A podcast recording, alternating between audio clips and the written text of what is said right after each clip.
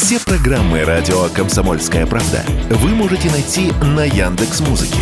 Ищите раздел вашей любимой передачи и подписывайтесь, чтобы не пропустить новый выпуск. Радио КП на Яндекс Музыке. Это удобно, просто и всегда интересно.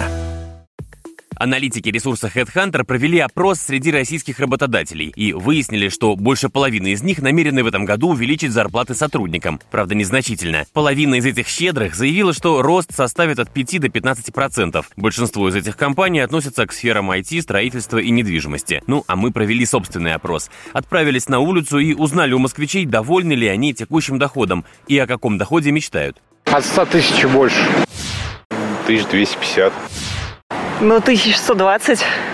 В месяц 300 тысяч рублей. Я приехал из регионов, но я такой начинающий специалист, так что считаю, что, ну, наверное, 150 нормально для вот 20-30 лет. Ну, мне кажется, для девушки даже 1100 уже хорошо.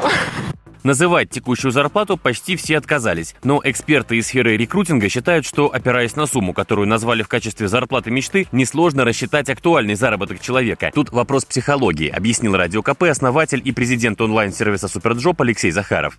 Как правило, люди указывают в зарплате мечты э, ну, некую сумму, которая в два с половиной три раза превышает их текущий доход. Соответственно, если человек указал, что ему нужно для полного счастья 180, ну, значит, это 60-70 он зарабатывает. Мы же говорим о полном счастье.